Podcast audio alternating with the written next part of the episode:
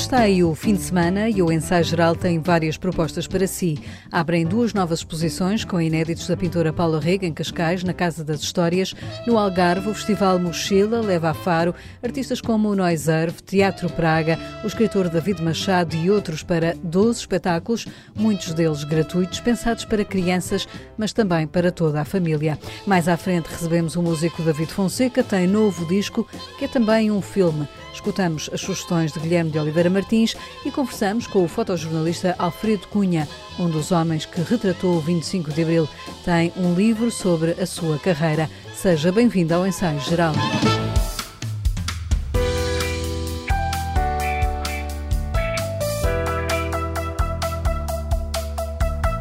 Em Cascais abrem amanhã duas novas exposições dedicadas a Paula Rego na Casa das Histórias. Estas são as primeiras exposições a serem apresentadas depois da morte da artista e reúnem os trabalhos da década de 70. Histórias de todos os dias, Paula Rego, anos 70, é a mostra comissariada por Catarina Alfaro que revela 115 obras da artista, algumas delas inéditas ao olhar do público. Eu tentei chegar a uma grande parte de obras que há muito tempo não são vistas em exposições, até porque os anos 70 não são uma década ainda muito estudada na obra de Paula Rico.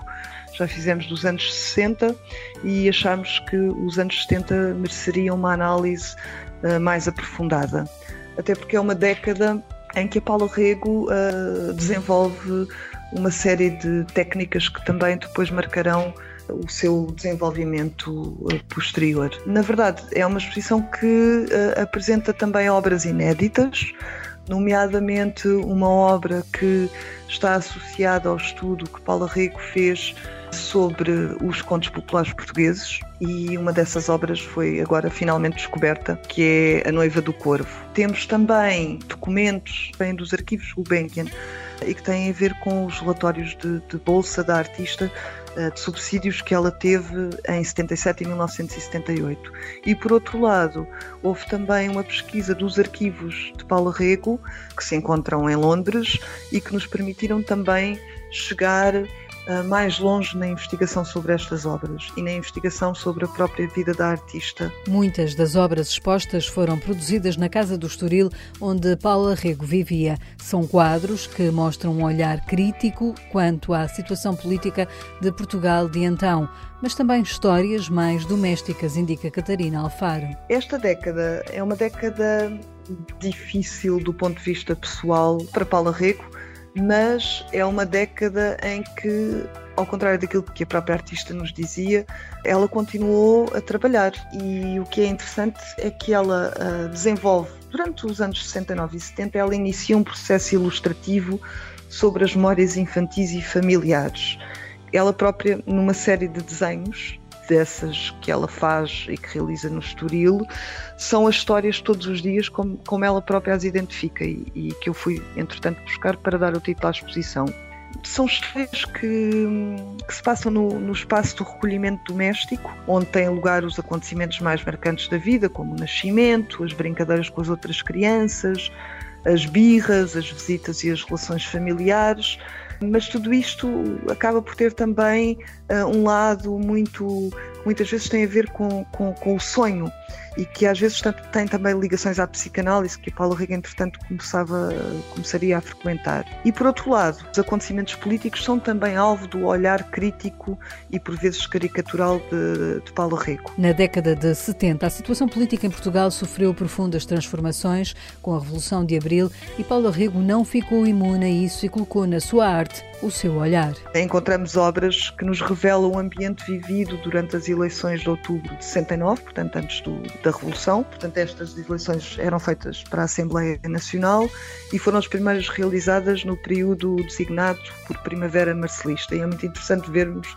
como é que a Paula Rico retrata os grupos que iriam votar e nesses desenhos é muito visível esse lado caricatural. Depois também, no, no pós-25 de Abril, e no rescaldo da Revolução há também algumas obras que descrevem também o, o sentimento de Paulo Rego em relação aos acontecimentos políticos e sociais da época.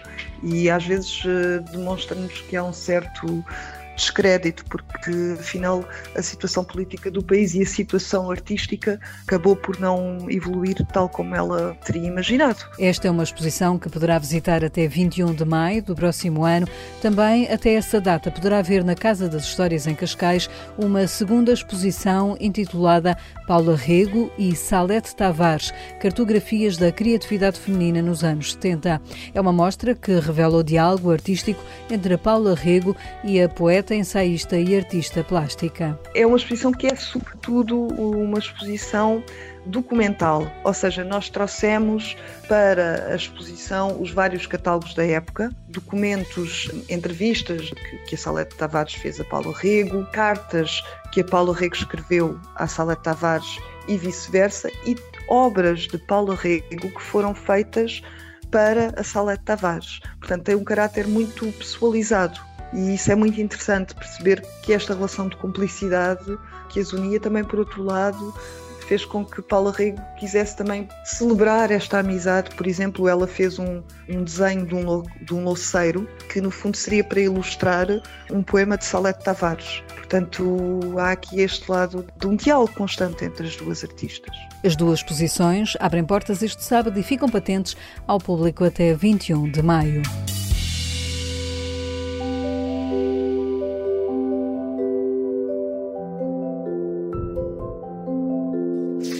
Abrimos o um novo livro da coleção PH dedicada à fotografia em Portugal. O novo volume faz um retrato dos mais de 50 anos de carreira do fotógrafo Alfredo Cunha. Nascido na Beira Alta, em Solurico da Beira, Alfredo Cunha é fotojornalista. Na sua longa carreira passou por jornais como O Século ou O Público. Foi fotógrafo oficial dos presidentes da República Ramalhianes e Mário Soares. O seu nome surge nesta coleção PH, editada pela imprensa nacional Casa da Moeda, ao lado de artistas como Helena Almeida, Jorge Mulder ou Paulo Nuzolino. A entrevista ao ensaio geral, Alfredo Cunha explica porque se sente bem entre artistas da fotografia. Eu assumo como um fotógrafo.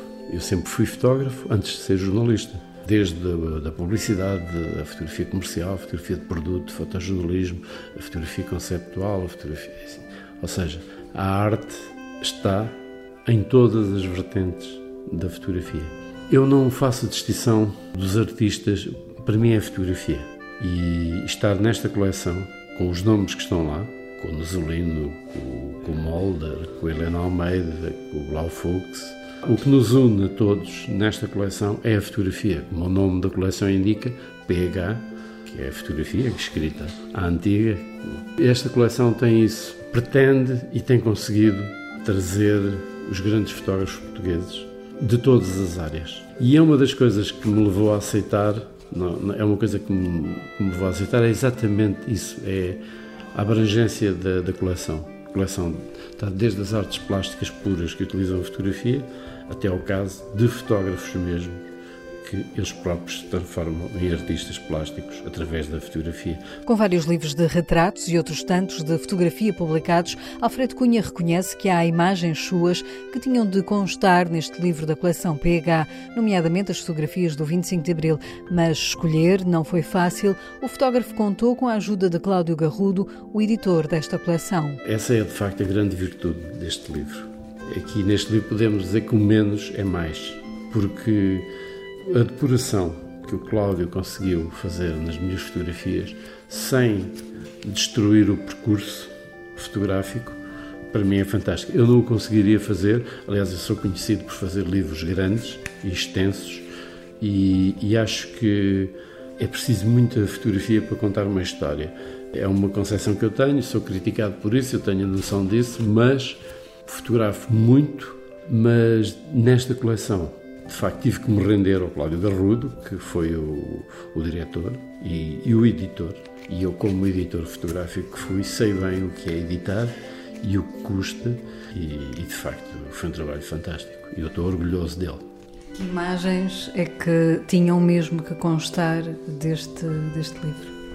O 25 de Abril, a descolonização, as guerras em África, a fome, os refugiados, a guerra no Iraque, os retratos e a fotografia da alma portuguesa, a fotografia humanista portuguesa, de, o retrato do Portugal profundo, tinham que lá estar. Nascido numa família de fotógrafos, Alfredo Cunha sente que não tem idade para se reformar desta que é a sua arte, paixão e profissão. A fotografia, não sei porque, acho que nos traz-nos longevidade. Eu acho que agora é que finalmente sei alguma coisa e queria agora começar outra vez a minha carreira. E estou, estou a recomeçar e tenho vários projetos e estou a fazê-lo. E não digo isto nem por falsa modéstia, nem por. Pronto, tenho outra carreira. Eu comecei na fotografia, como o meu avô era fotógrafo, o meu pai era fotógrafo. Comecei como fotógrafo comercial, percorri todas as áreas da fotografia, trabalhei no, na publicidade, na fotografia comercial, fui fotógrafo de presidentes da República, fui editor fotográfico de revistas, de jornais, fui repórter, fui repórter de guerra, fui repórter de toda a espécie. Acho que agora encerrei essa parte e estou numa área mais, mais editorial, estou mais a rever e a revisitar o meu trabalho e a editar e continuo a fotografar, a fazer coisas novas. Neste momento estou com três projetos novos. Eu, tenho, eu estou com 70 anos e estou com trabalho para aí até aos 80. Se tu pudesses tirar uma fotografia à tua vida, o que é que essa fotografia mostraria? Isso é uma pergunta terrível. Se eu pudesse tirar uma fotografia uh, à minha vida, essa fotografia mostraria um miúdo feliz. O fotógrafo Alfredo Cunha é o mais recente artista cuja obra está reunida no livro da série PH e que conta com textos de António Barreto e David Santos.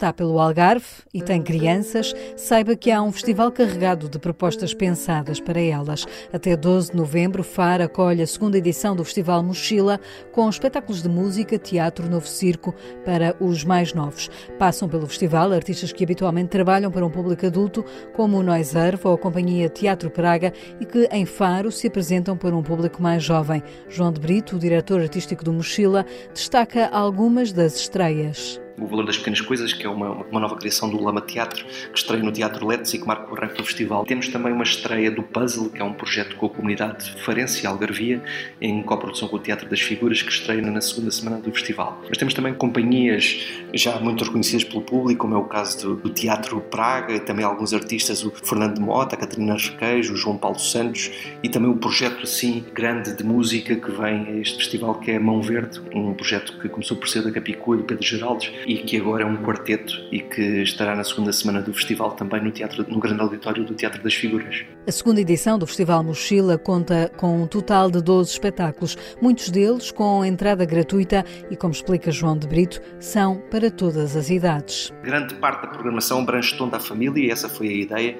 Também foi um bocadinho esta ideia de, de melhoramento desta segunda edição, alargar a outros equipamentos culturais que não existiam na primeira, como é o caso do Teatro Let's e do Capa. Há muitos espetáculos em espaço público que também são gratuitos, um no Jardim da Alameda, outro no Espaço Quintalão e outro no Largo da Pontinha, onde as propostas são muito variadas e para toda a família, desde bebés até aos 120 anos, como dizemos em tom de brincadeira. Um dos artistas que vai estar em Faro é o músico Noiserve, que vai pôr os miúdos a fazer música. Esta proposta do Noiserve já vem um bocadinho no seguimento.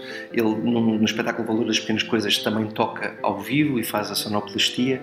Já tem vindo a colaborar com o Lama algumas vezes e agora esta proposta de formação chama-se Música na Ponta dos Dedos, onde ele transforma alguns objetos do cotidiano, eh, faz algumas ligações elétricas e fica um, uma oficina de música experimental, sensorial, onde, onde se pode uh, trabalhar algumas das sensações. Vai acontecer em dois, dois, duas partes. Uma parte com o, com o, grupo da APPC, da Associação Portuguesa de Paralisia Cerebral de Faro, uh, e depois à tarde com um grupo de jovens a partir de uma cooperativa que se chama ECOS. São muitas as propostas que o Festival Mochila apresenta e não estranho se encontrar na rua um grupo de jovens. Uh, o Gangue das Mochilas já vem do ano passado, é um grupo de cerca de 50 jovens do curso de Teatro do Espetáculo da Escola Secundária de Tomás Cabreira que vão andar pelas ruas de Faro com pequenas performances, pequenas intervenções artísticas artísticas com o, o, programa do próprio festival e acaba por entregar às pessoas que passam.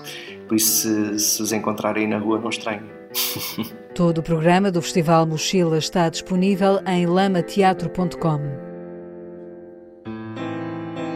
No ensaio geral, recebemos agora Guilherme de Oliveira Martins, que nos fala hoje sobre o fotógrafo Alfredo Cunha e a artista plástica Paula Rego. As exposições Histórias de Todos os Dias, Paula Rego, anos 70, e Paula Rego e Salete Tavares, Cartografias da Criatividade Feminina, estão patentes na Casa das Histórias Paula Rego, em Cascais, numa iniciativa da Fundação Dom Luís I e da Câmara Municipal no âmbito da programação do bairro dos museus. Trata-se de uma visão panorâmica que nos permite olhar melhor. Paulo Rego. A exposição Histórias de Todos os Dias é comissariada por Catarina Alfaro e reúne obras do período que se estende de 1969 até ao final da década de 70 é o universo do conto de fadas da tradição oral portuguesa que aqui temos, próximo do surrealismo, com cenas do cotidiano e memórias infantis e familiares.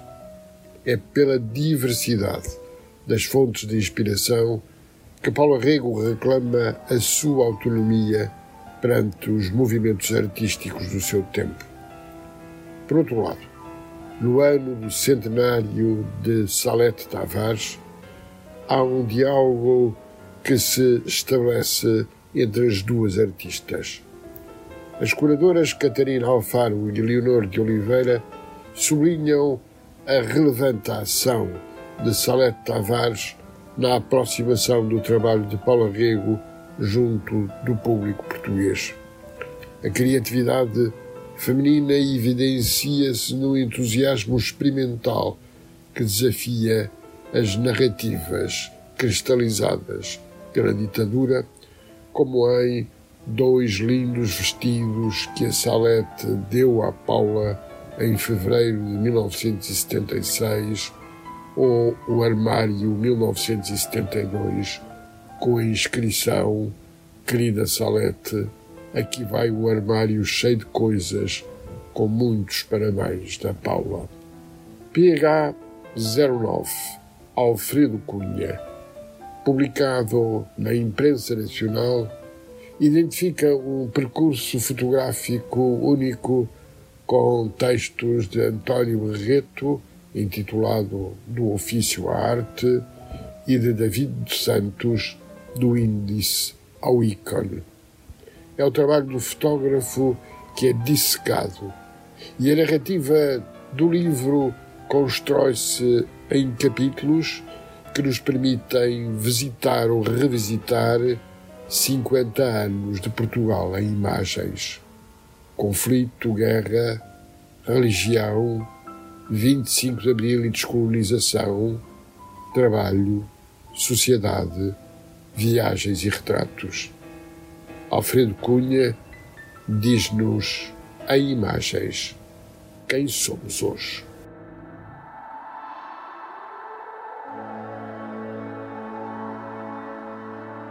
O músico David Fonseca tem novo disco, Living Room Bohemian Apocalypse. Apresenta-se como sendo mais do que só um álbum de música. É um disco-filme, diz David Fonseca, que explica ao ensaio geral como nasceu a ideia em plena pandemia. Eu acho que este é um disco um bocadinho uh, filho da pandemia, digamos assim foi feito quase todo durante o nosso confinamento, não é? Tanto no primeiro como no segundo como eu tinha muito tempo nas mãos, como toda a gente tinha, comecei a magicar um disco um bocadinho diferente e que tivesse uh, uma componente visual uh, forte um filme que era um disco, um disco que era um filme, ia escrevendo o, o, filme à medida que ia fazendo as canções e tentando construir uma história um bocadinho uh, surrealista, uh, metafórica, mas que pudessem os dois universos estar relacionados.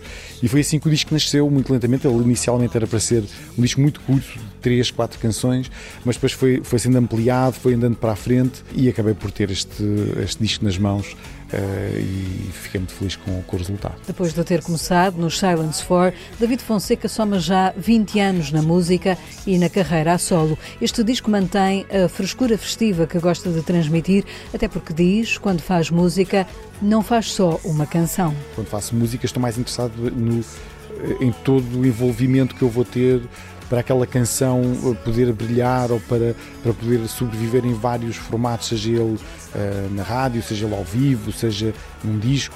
Eu acho muito interessante que a música possa ser o ponto de partida para um objeto artístico um bocadinho maior uh, e que possa defender um universo que não seja só um universo uh, sonoro, mas possa ter outras coisas lá misturadas, uma certa uma história um bocadinho mais comprida do que isso.